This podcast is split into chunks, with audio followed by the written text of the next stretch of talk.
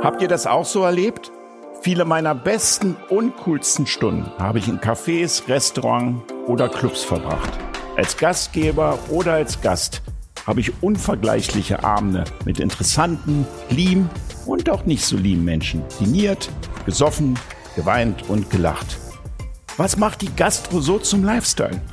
In meinem Podcast Eat, Drink, Man, Women blicke ich vor und hinter die Kulissen mit Gastronomen, Köchen, Gästen und anderen Profis, die die Welt der Gastro leben und lieben.